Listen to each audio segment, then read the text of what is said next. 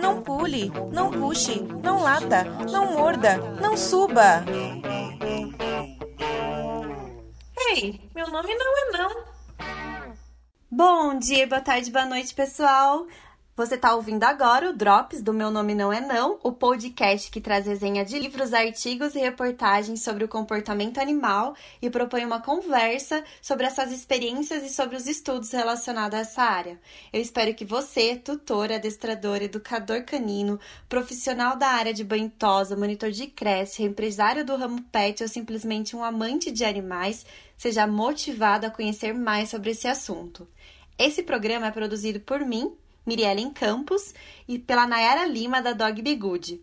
A edição e a vinheta do programa são do Henrique Igles de Souza. Nós estamos hospedados no SoundCloud e é super fácil fazer uma conta no SoundCloud para ouvir a gente. E também lá dá para fazer o download do programa e aí você pode ouvir também aí quando você estiver no momento mais tranquilo no trânsito, na academia, numa caminhada, nos afazeres do cotidiano.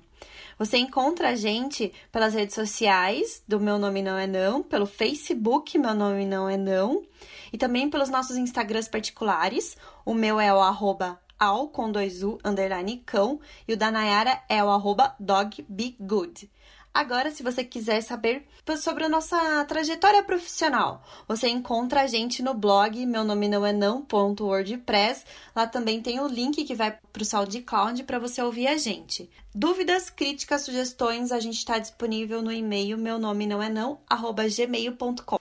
As referências para esse Drops foram encontradas e estão no www.agricultura.gov.br barra assuntos barra sustentabilidade de abril de 2019. É do acadêmico Matheus Paranho.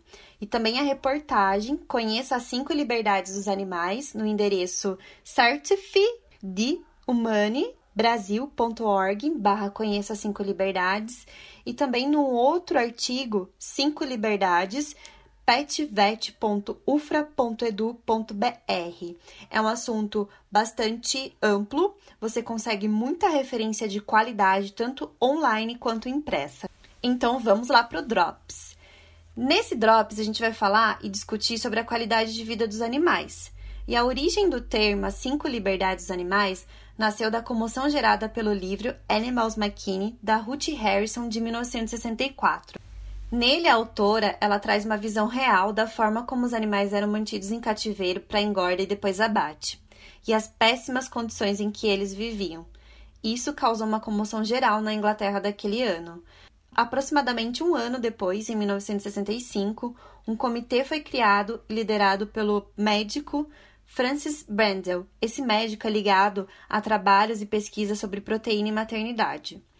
Nessas pesquisas, ele conseguiu confirmar o que a Ruth já tinha apresentado no livro Animals McKinney de 64. Em 1979, o Conselho de Bem-Estar de Animais de Fazenda na Inglaterra lançou um documento com princípios que até hoje norteiam as boas práticas relacionadas ao bem-estar animal. Essa lista foi conhecida como a Five Freedom e é uma carta de direitos básicos dos animais ela é genérica o suficiente para a gente aplicar tanto animais de abate, que são os animais de consumo, como também para os animais pet, conhecidos como os animais domésticos, porque ambos vivem no mesmo contexto de cativeiro. Essas liberdades são: número 1, um, estar livre de fome e sede, número 2, estar livre de desconforto, número 3, estar livre de dor, doença e ferimento, número 4, estar livre de medo e estresse Número 5, ter liberdade para expressar os seus comportamentos naturais, ou seja, ter liberdade para expressar os comportamentos naturais de cada espécie. O tratado é um guia para refletirmos sobre qualquer relação entre homem e outros animais. É um guia também para as normas de países como o Brasil, no Conselho Regional de Medicina Veterinária, sobre maus tratos. Atualmente, uma das maiores especialistas do mundo em bem-estar animal, a cientista norte-americana Temple Grandin, ela resume em uma frase um sentimento humano em relação aos animais de produção.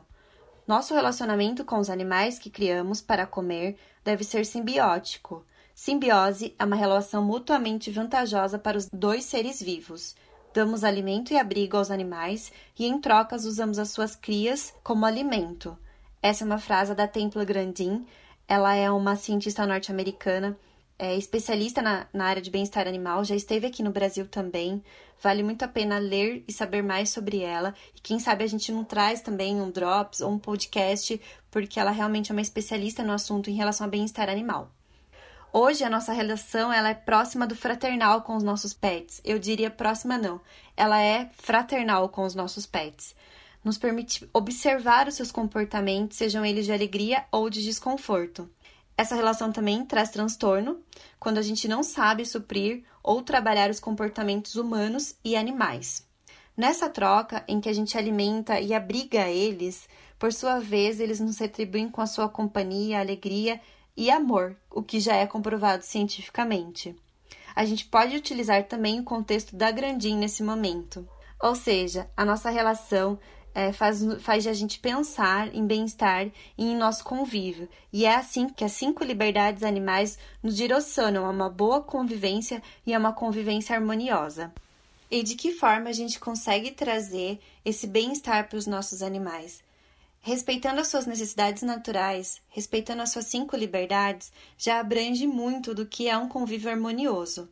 Se você tem dúvida se seu animalzinho de estimação está desconfortável com alguma situação ou se ele tem alguns problemas comportamentais, você deve procurar um educador canino, um profissional da área pet que seja especialista no assunto, que seja um profissional positivista, que tenha abordagem e bagagens atuais e científicas para lidar com essa situação.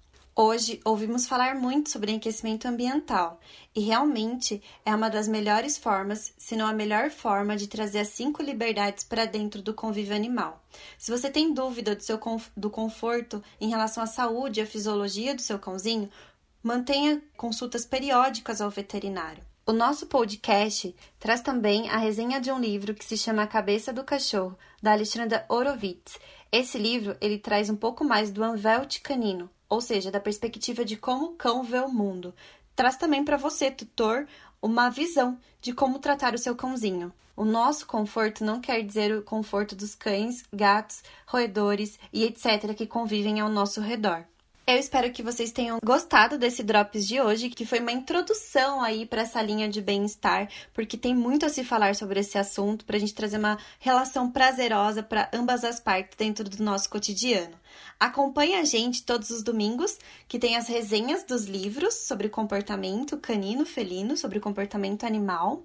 E esse foi o Drops dessa semana também. Uh, fica aqui essa dica e essa curiosidade foi feito com muito carinho, com muito cuidado para melhorar a relação com os nossos pets, os animais que a gente encontrar aí ao longo da nossa jornada. Então, curtam as nossas redes sociais, compartilhem com seus amigos, façam download e tchau, até mais, pessoal. Não pule, não puxe, não lata, não morda, não suba. Ei, meu nome não é não.